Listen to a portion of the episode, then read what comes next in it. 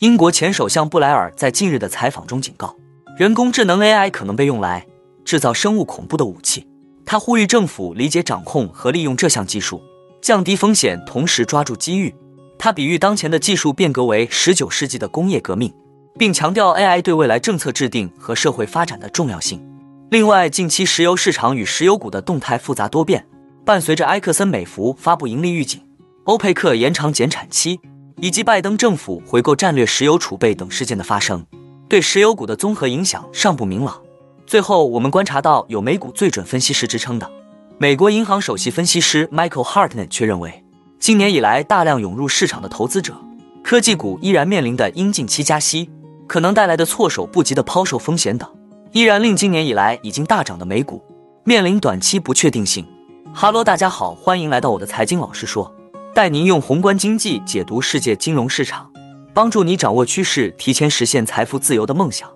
如果你也对股市投资理财以及宏观经济市场感兴趣，记得订阅我的频道，打开小铃铛。这样你才不会错过最新的影片通知哦。那我们就开始今天的节目吧。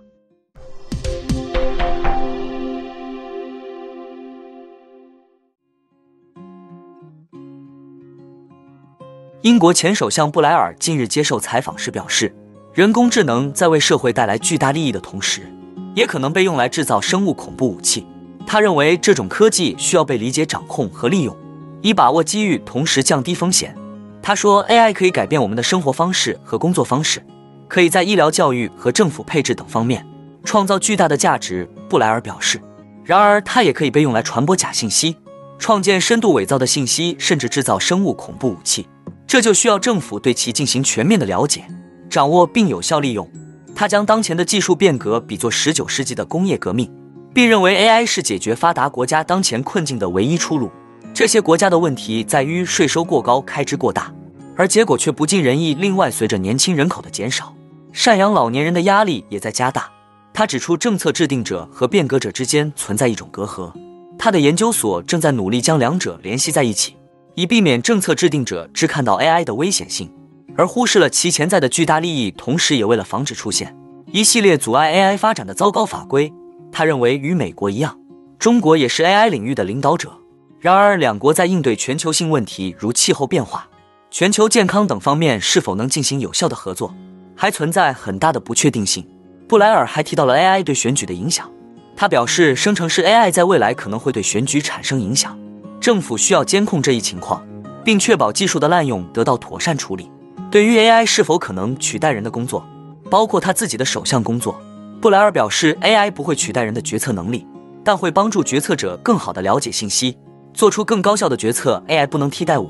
但我必须承认，它可以让决策过程更加高效，也可以替代政府的一些流程。布莱尔说，AI 正在全球范围内被用于规划、小额索赔等方面，所以说最好是将其视为辅助决策者的工具，最终的决策能力应保留给人类，但这个过程会受到技术的极大帮助。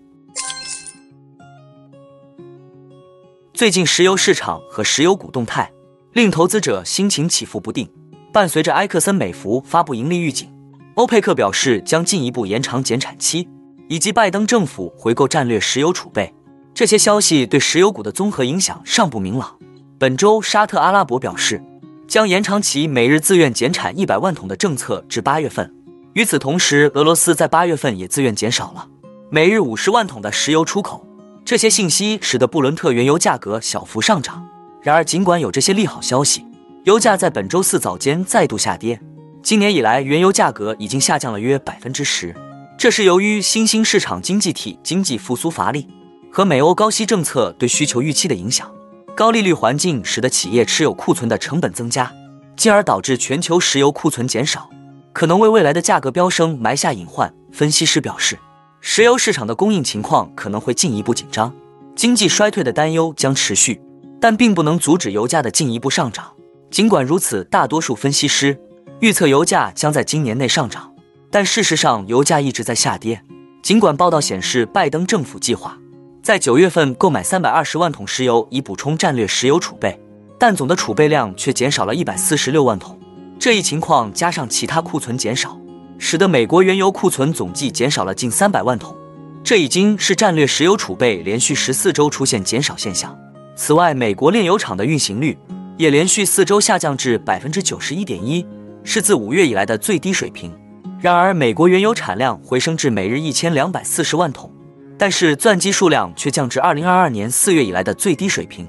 近日，埃克森美孚发出了盈利预警，警告称第二季度的利润将大幅下降，从去年同期的近一百八十亿美元降至七十八亿美元。因此，尽管目前石油行业的月度图表呈现范围内震荡，且在过去的一年半左右在七十到九十之间，但其整体趋势仍在下滑。对于投资者来说，油价的走势和这些公司的股价有着密切关联。对于投资者来说，不应过于沉迷于石油股或任何特定行业，因为所有行业都有其起伏。现阶段，石油股并未出现明显走势，只是呈现下滑。与此同时，投资者可以转向工业等其他行业。也许几个月后，当更多的糟糕消息出现，石油股价格进一步下跌，市场的坏消息充分释放，那时可能会是重新进入石油股的时机。至于是否应该在当前阶段购买埃克森美孚的股票，这要取决于市场的走势和你对石油市场的预期。如果这些股票价格从目前水平下跌百分之十五到二十，那时可能会有投资价值。然而，在没有明显催化剂推动石油股上涨的情况下，投资者或许应该把注意力放在其他行业上。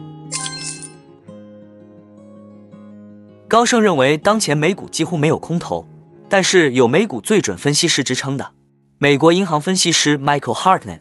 他在一份研究报告中称，我们所说的最后一次加息就是卖出的时机，将对科技行业造成最严重的打击。但与此同时，他也认为，如果人工智能的热潮继续下去，那么在下半年，当前这个初具规模的泡沫就会变得更大。他指出，当前美股中受益于 AI 技术最多的英伟达，哪怕放眼全球，都没几家公司今年以来的涨幅能与之相媲美。Hartnett 认为。除了关注债券曲线和科技股的逆转之外，整个市场去杠杆化可能开始的地方，实际上是在外汇领域。正如他所言，很少有人认为新的加息带来的冲击是危险的。但如果大型外汇套利交易开始大幅逆转，且美元大幅上涨，我们会看到一些市场情绪的翻转，会有更多人选择避险。哈尔特认为，三季度美国经济硬着陆的可能性依然存在，在美联储加息、通胀、赤字。和强劲的劳动力市场数据的推动下，美国金融状况在年初再次收紧。第三季度利率长期走高，和美国经济硬着陆的可能性依然存在。这也是 Hartnett 持续看跌美股的核心论据。他认为第三季度金融状况的持续收紧是很有可能的，这将为未来的经济复苏做好准备。前不久，Hartnett 就认为美股难逃大跌，当前就如2000年和2008年暴涨之后将是暴跌。我不相信美股处于全新的。闪亮的牛市的起点，目前感觉更像是二零零零年或二零零八年大崩盘前的反弹。Harnett 指出，日本央行收紧货币政策和美联储的鹰派言论将给美股带来下行风险。那我们今天的节目就先分享到这里。你也喜欢用宏观经济看全球投资的机会吗？如果你也喜欢这样的内容，记得帮我点赞以及订阅分享，YouTube 的大数据就会再推荐类似的影片给你哦。那我们下一支影片见了，拜拜。